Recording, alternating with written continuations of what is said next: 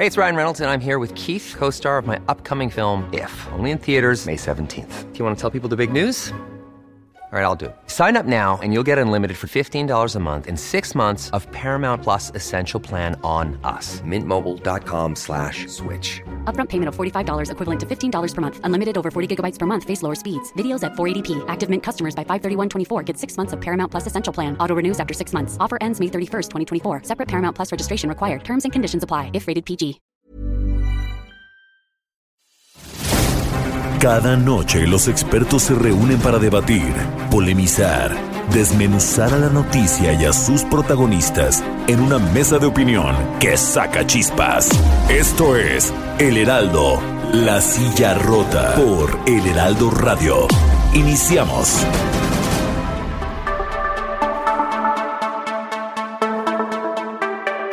Muy buenas noches, bienvenidas, bienvenidos a esta mesa de opinión, El Heraldo de México, La Silla Rota. Como cada semana transmitimos desde nuestras instalaciones acá en el sur de la Ciudad de México a través del 98.5 de su frecuencia modulada y también llegamos hasta el estado de Nuevo León, Jalisco, Tamaulipas, Tabasco, Guerrero y el estado de México. Y como cada semana saludo a mi colega y amigo Jorge, Jorge Ramos, quien nos va a contar de qué va la mesa de esta noche. Jorge, buenas noches. Buenas noches, Alfredo, auditorio. Eh, eh, bueno, pues, estamos aquí de nuevo en la, mesa de opinión. Y fíjate que, eh, auditorio, este, este lunes empezó formalmente, ¿no? Formalmente. Formalmente, o legalmente quizá, ¿no? Porque creo que ya el, proceso empezó desde, desde, hace como unos dos años, ¿no? Legalmente, digamos que fue la fecha de arranque. Así es, legalmente la fecha de arranque empezó del, proceso electoral 2021 eh, que bueno, pues eh, permitirá renovar la Cámara de Diputados, son 500 legisladores, ¿no? 300 de ellos por voto directo, 15 eh, nuevos gobernadores, 1924 alcaldes, es una cantidad impresionante, 1063 diputados locales en, en, 30 entidades, un total de 21 mil cargos, es una cosa tremenda esta. bueno, hoy las gubernaturas en disputa, que creo que son parte de la joya de la corona, lo mismo que la Cámara de Diputados, porque pues, al final de cuentas es un, es un espacio que puede ser contrapeso al, al, Ejecutivo. Pero bueno, hoy las gubernaturas en disputa eh, están distribuidas así. Ocho están en manos del PRI, actualmente, Campeche, actualmente Colima, Guerrero, San Luis Potosí, Tlaxcala, Sinaloa, Sonora y Zacatecas. Eh, hay otras eh, en manos del PAN, que está gobernando el PAN, Baja California Sur, Chihuahua, Nayarit, Querétaro. También está pues Nuevo León, eh, que es un independiente, y Baja California, que pues está con, Morena. Pero bueno, eh, además de la batalla política normal en estos casos, hay un elemento que se atraviesa, la pandemia por COVID-19. Eh, los primeros comicios a celebrarse en octubre en Hidalgo y Coahuila no se pospusieron, a pesar de que el gobernador hidalguense por ahí había planteado Omar Fayad eh, que, se, revisara. 18 de octubre, la jornada electoral. 18 de octubre, que se, se revisara la posibilidad quizá de, de, posponer, en fin, algo, algo que se hiciera en ese sentido. Eh, no se pudo, creo que ya los plazos legales estaban eh, pues muy, muy amarrados. bueno, también hay que considerar, ¿no? También hay que considerar que el presidente Andrés Manuel Observador ha dicho que pues, él va a ser el guardián, ¿no? De las elecciones, casi casi el portero, ¿no? Se va a poner ahí de portero eh, de vigilante, eh, aunque bastantes responsabilidades tiene como jefe del Ejecutivo y ahora pues le quiere entrar a esta. Pero bueno, así está la mesa puesta eh, para una batalla campal, que no creo que sea un día de campo. Así es, Jorge. Y pues así va a estar la cosa. es un, empezamos y como bien decías tú, incluso de manera este anticipada, pues hay mucho que, que está relacionado con estas elecciones pero yo creo que de este tema saben mucho los expertos que tenemos que tenemos esta noche, Jorge, amigos del auditorio. Vamos a dar la bienvenida a la consejera del Instituto Nacional Electoral, Dania Rabel Cuevas. Consejera, buenas noches, gracias por aceptar nuestra invitación. Muy buenas noches, gracias a ustedes, Jorge Alfredo. Bien, también está con nosotros Víctor Alarcón, él es politólogo de la UNAM eh, eh, Víctor. De la UAM. De la UAM, perdón. Eh, gracias, Víctor, por estar esta noche con nosotros. Igualmente, gracias por la invitación, Jorge Alfredo, y estar en su frecuencia. Gracias y también damos la, bienvenida y agradecemos que, que, se tome el tiempo para estar con nosotros. Gustavo López, él es profesor de Ciencia Política en la Escuela de Ciencias Sociales y Gobierno del Tecnológico de Monterrey. Eh, Gustavo, gracias, buenas noches. ¿Qué tal? Buenas noches. Un saludo al auditorio y gracias por la invitación pues no nos queda más que ya vamos a vamos a entrar de, de, lleno al tema y, este si ustedes este lo permiten vamos a darle paso a la consejera electoral del, del INE Dania. En cada proceso electoral federal comentamos que es el más grande y el más complejo. Qué hace diferente eh, a este proceso del 2021 con los anteriores consejera pues es que en efecto cada vez va siendo más grande, o sea, no es que digamos, el pasado proceso electoral 2018 había sido el más grande que habíamos tenido hasta ese momento, pero es... Consejera, ¿podemos subir un poquito la voz, perdón, o a mejor acercarnos a, la, a la bocina, porque como que estoy un poquito lejos, perdón. Ah, ah no sé, ahí me escucha mejor. Excelente, ahí está, perfecto, sí, perdón, adelante. Perfecto. A ver, entonces les decía que la verdad es que decimos siempre que es el más grande porque efectivamente cada vez va siendo el más grande. O sea, el de 2018 había sido el más grande que habíamos tenido hasta ese momento, pero ahora este lo supera con creces. La verdad es que Jorge hizo una relatoría muy clara de cuáles son los cargos que están en disputa en este momento. Son muchísimos. La verdad es que también el padrón ha crecido. Entonces, en este momento vamos a tener una elección con el mayor número de personas que van a participar con su voto, con la mayor concurrencia de cargos de elección popular. Eh, dentro de ellos, además de que vamos a renovar el Congreso, las, la Cámara de Diputados y Diputadas, los 15 lugares, los, perdón, los 500 lugares, también vamos nosotros a renovar 15 gubernaturas, eh, los 30 congresos estatales, eh, 1926 lugares de ayuntamientos y alcaldías, lo cual nos da en total que van a estar en juego 21.368 cargos de elección popular. Y encima de esto se suma también pues que estamos viviendo una crisis sanitaria, tenemos esta situación atípica que nos hace tomar medidas extraordinarias para proteger la salud de todas las personas en la emisión del voto, de las personas que vayan a emitir su voto, pero también de las personas que van a fungir como funcionarios y funcionarias de mesa directiva de Castilla, de todos los actores políticos. Eso marca una diferencia muy clara con otros procesos electorales. Estamos previendo que vamos a tener que instalar 164.550 casillas. Y entonces para integrarlas pues tenemos que ir a visitar a la ciudadanía, el 13% de las personas que están inscritas en la lista nominal. Eso implica que tenemos que ir a visitar a más de 12 millones de mexicanos y de mexicanas para que ya después puedan estar como funcionarios y funcionarias de mesa directiva de casilla casi un millón y medio de ciudadanos y de ciudadanas y nosotros además tenemos que generarles pues un ambiente de confianza en medio de una pandemia para que ellos acudan a fungir en esta función tan importante, ¿no? Que además de por sí siempre ha sido complicado convencer a la ciudadanía para que participen en las mesas directivas de Castilla, pero pues en esta situación seguramente va a ser todavía un poco más difícil y además también pues promover que la gente participe. Generalmente las elecciones intermedias no son muy atractivas en cuanto a participación, siempre es mucho más atractivo cuando está en juego la presidencia de la República. Y ahora sumado a eso, pues tenemos esta situación que no sabemos incluso si cuando se empiece a cruzar por las épocas de invierno con la influenza estacional, a lo mejor esto recrudezca y entonces también eso haga un poco más complicada la labor. De hecho, eso fue uno de los factores que hicieron que nosotros ya fuéramos hacia adelante con las elecciones de Coahuila e Hidalgo. Pensar que a lo mejor a finales de año pudiéramos también cruzar esta pandemia con algunas otras enfermedades respiratorias que agravara la situación. Por eso también decidimos hacer ya estas elecciones sin mencionar que pues es una gran experiencia para nosotros, podemos también a partir de ellas retomar algunas acciones que nosotros implementamos eh, en las elecciones locales y en su caso mejorarlas, ¿no? Para las elecciones de 2021, que desde luego no hay punto de comparación entre la dimensión de unas y otras. Claro, no, pues es una cosa tremenda. Víctor Alarcón, politólogo de la Universidad Autónoma Metropolitana, eh, preguntarte, ¿estamos preparados institucionalmente y como población para algo de este tamaño? Ya la consejera electoral del INE, Dania Rabel, eh, nos ponía eh, en contexto. ¿Y cómo lo ves?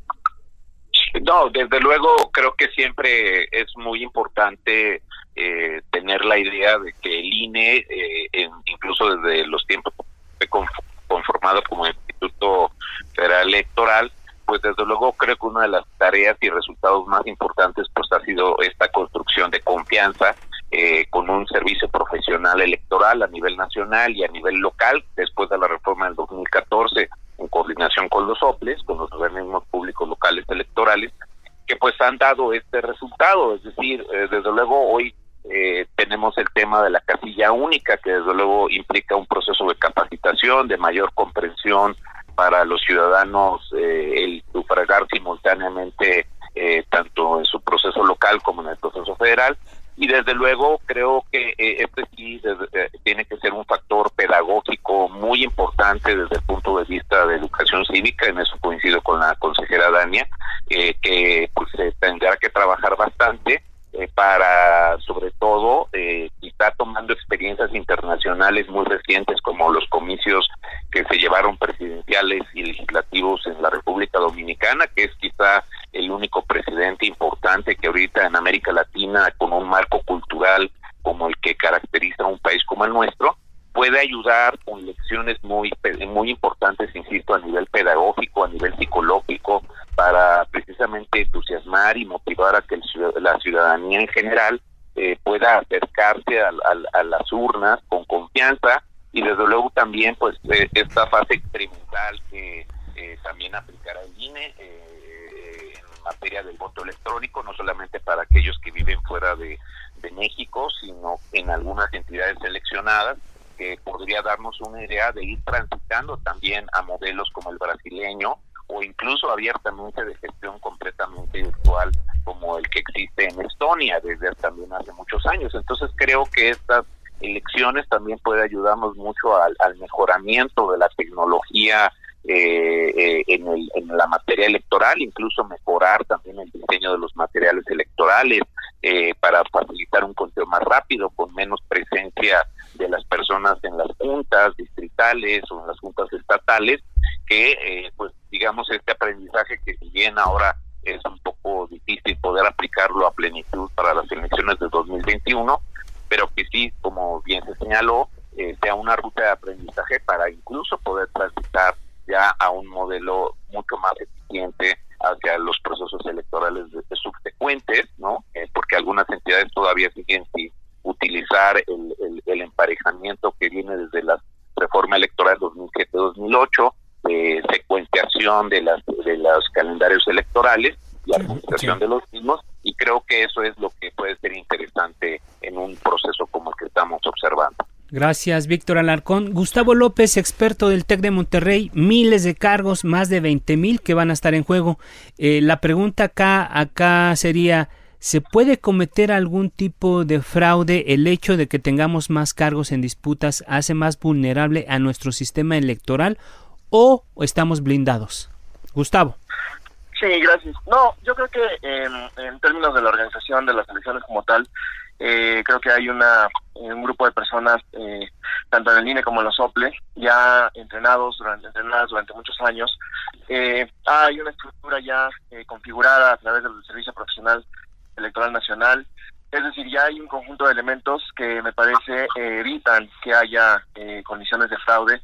eso no quita tal vez que algunos grupos quieran intervenir o quieran, eh, pues, no necesariamente falsear, sino intervenir en los resultados en algunos, en algunos estados, en algunos espacios.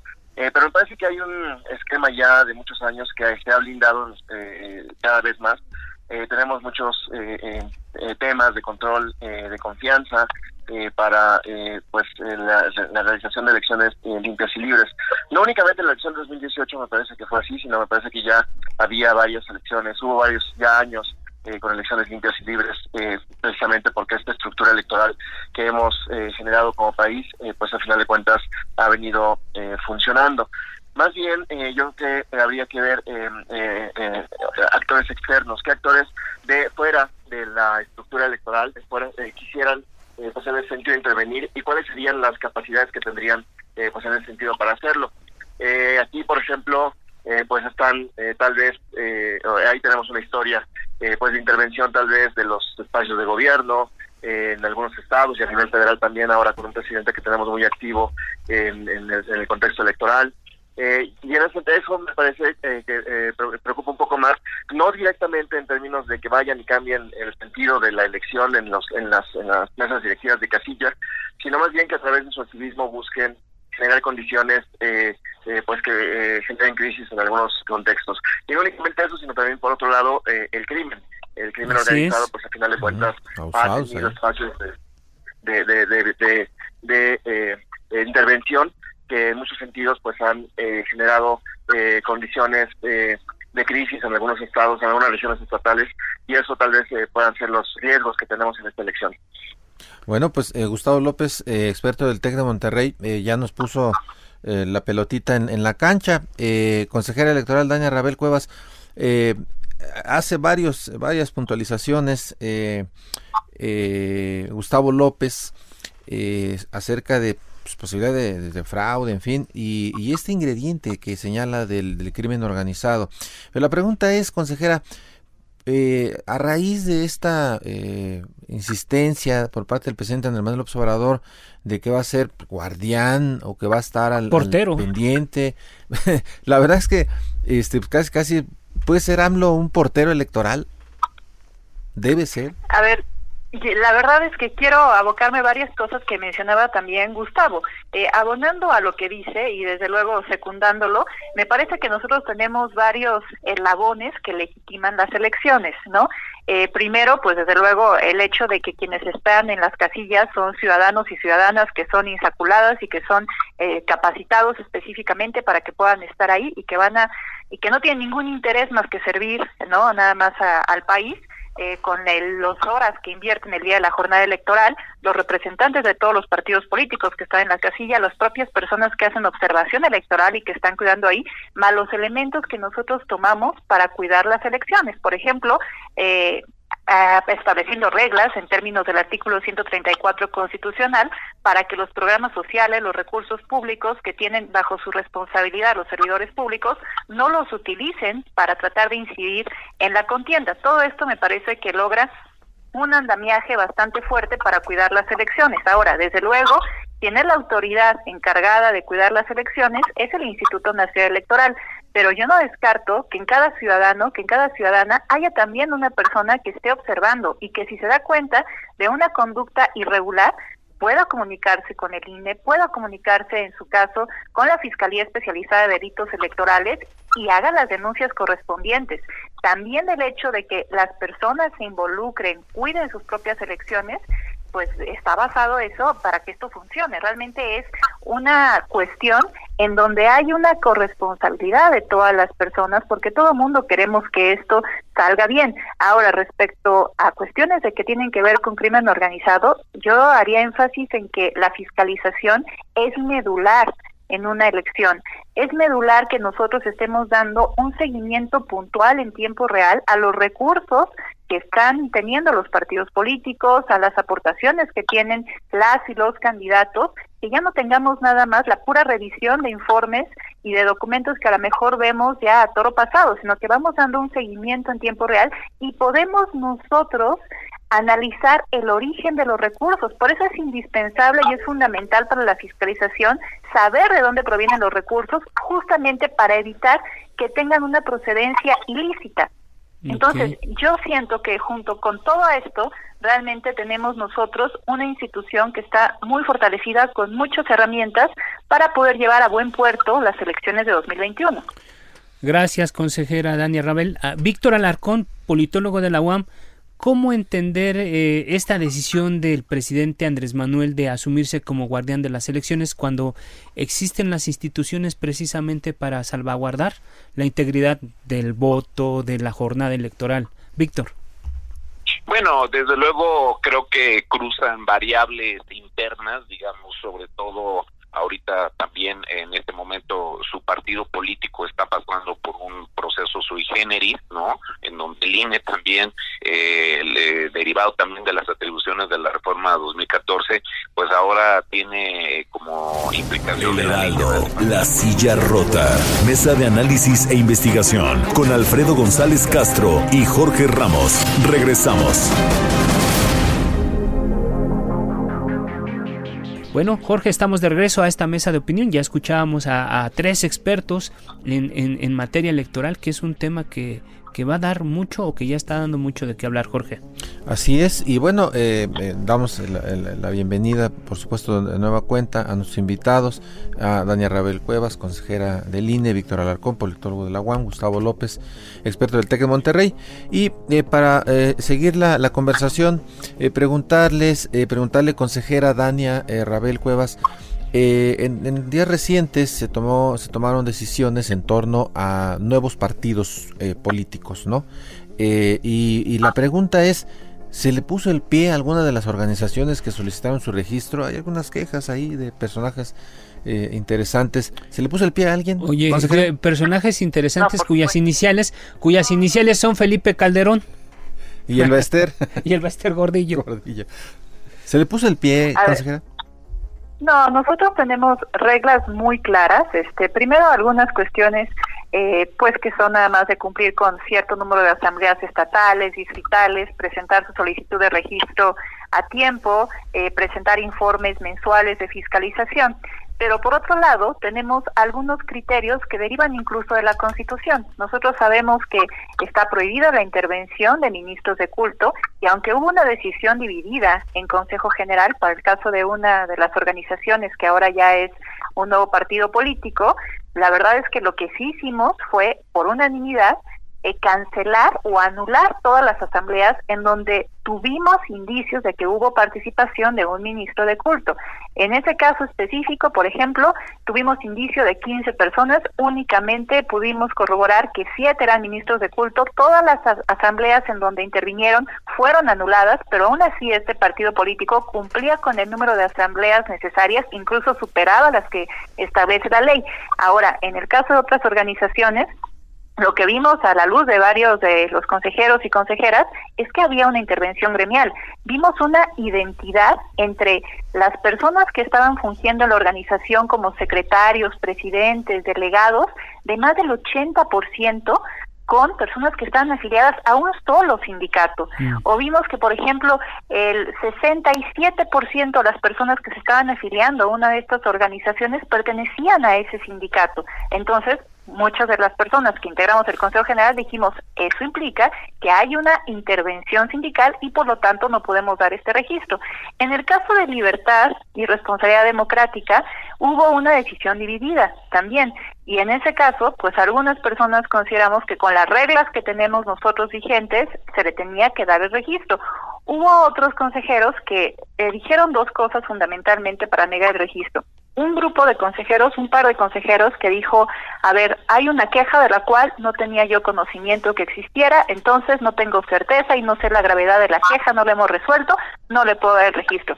Hubo otros consejeros que dijeron, eh, más del 5% de las aportaciones que tuvo esta organización no podemos identificar su origen. Entonces, si hacemos una analogía a lo que dice la Constitución, que puede ser una causal de nulidad de elecciones, cuando hay un más del 5%, por ejemplo, de recursos de procedencia ilícita, entonces nosotros no deberíamos darle el registro a esta organización que tuvo un 8.1% de recursos que no podemos determinar cuál fue su origen. ¿Y qué fue lo que pasó específicamente? Que usaron, usaron una aplicación o sistema de nombre Clip que pues creo que ahora es muy usual para pagar con tarjeta de crédito. Pero nada seguro por lo que vemos para el INE, ¿no? y entonces no podemos nosotros identificar a los aportantes, pero sí tenemos la certeza que son operaciones bancarizadas y por lo tanto, pues seguramente lícitas, ¿no? No de una de proveniencia lícita. Entonces, ahí fue donde hubo una decisión. Al final, por estos dos motivos, pero sin que uno fuera determinante o fuera el mayoritario, digámoslo así, se determinó no darle el registro a esta organización, pero los criterios están dichos, está en la sesión pública, están ahora ya en el engrose que se terminó el día de ayer y pues ya incluso se están haciendo las notificaciones, ¿no? Tendrán también los días, los cuatro días hábiles que establece la ley para ir a impugnar esta determinación ante el Tribunal Electoral del Poder Judicial de la Federación. Sí, y lo van a hacer, ya lo dijeron. Eh, gracias, pues está, ahí está la explicación, la, la justificación del, del Instituto Nacional Electoral al negar el registro a algunos partidos. ¿no, ¿no crees, y, se lo pregunto a la, consejera, no temen que el tribunal les corrija la plana? Y voy más allá, sí. creo que desde casi 2017, si no mal recuerdo, como que el tribunal se ha encargado de corregirles la plana o de plano llevarles la contraria al, INE. No le había tocado a Dania, pero a los otros consejos, al otro consejo sí.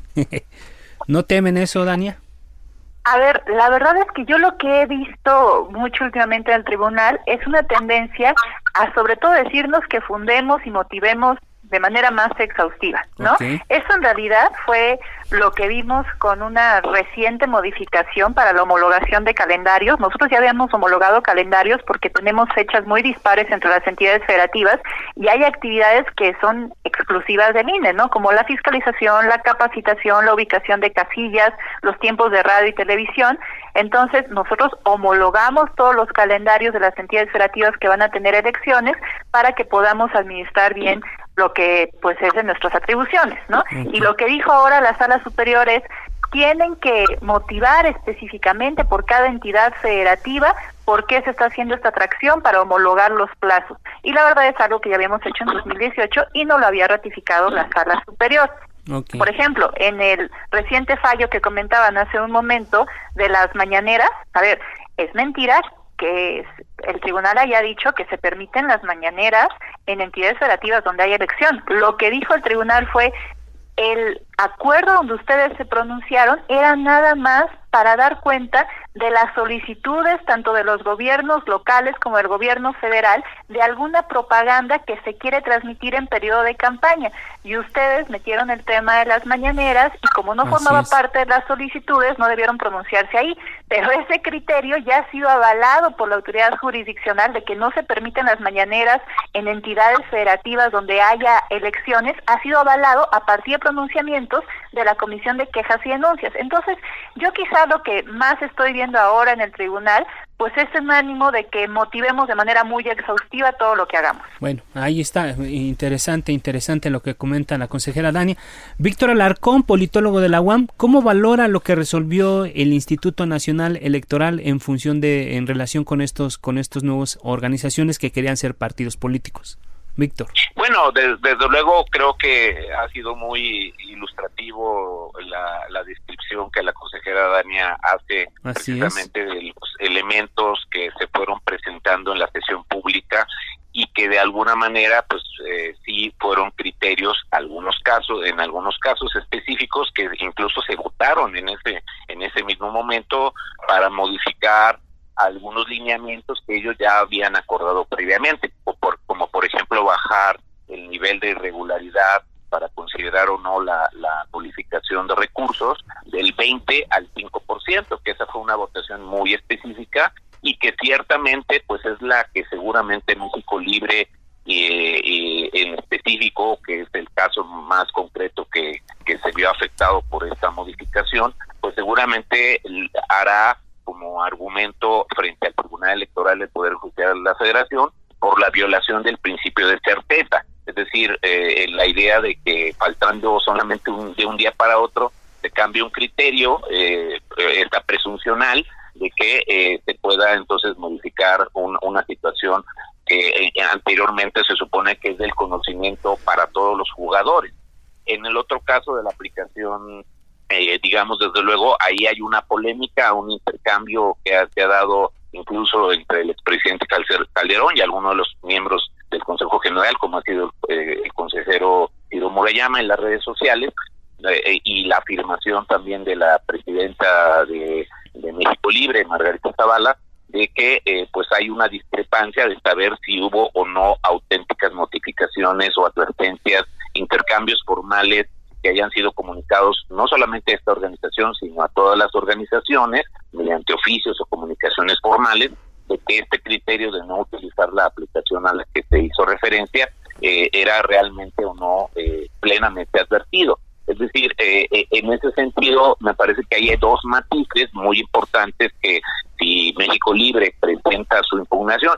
Algunas otras eh, organizaciones seguramente irán en la impugnación, como lo mencionaban ustedes para el caso de redes sociales progresistas o, o la, la otra organización que también está asociada con el sindicato de la gente, de valorar, por ejemplo, incluso un criterio ahí de expresión de la consejera Claudia Zavala, donde dice, bueno, eh, no puedo evitar que un sindicalista tenga una, una participación eh, y evidentemente este criterio también perdió en la lectura, como bien se señaló aquí, de que, bueno, no es lo mismo hablar de intervenciones individuales a toda una operación organizada que eh, eh, claramente se observaría con la coincidencia, digamos, eh, demasiado, digamos, azarosa, que sería muy difícil de creer que no hubo un apoyo estructural eh, plenamente organizado por el nivel de coincidencias de nombramientos de las personas que ocupan los cargos dentro de estas dos organizaciones, ¿no? Entonces, creo que ahí eh, pues son los elementos, desde luego, que se tendrán que considerar de manera mucho más fina por parte del tribunal y la forma en que precisamente primero las organizaciones que se consideran agraviadas puedan fundamentar y motivar primero eh, los motivos de su de su impugnación para que en todo caso, pues sí, ya en la fase de pruebas y alegatos, pues realmente entonces sí eh, se pueda ponderar, se pueda eh, dar una justa proporcionalidad a, los alcances mismos de los criterios, que insisto, quizás salvo el más polémico, como bien lo relató la consejera Dania, este asunto de bajar del 20 al 5% de un día para otro, teniendo ya un voto de una comisión de prerrogativas que se había pronunciado inicialmente por darle especialmente el caso de México Libre la autorización de su registro, en menos de 24 horas, en, en casos de una queja que en todo caso hubiera podido ser solventada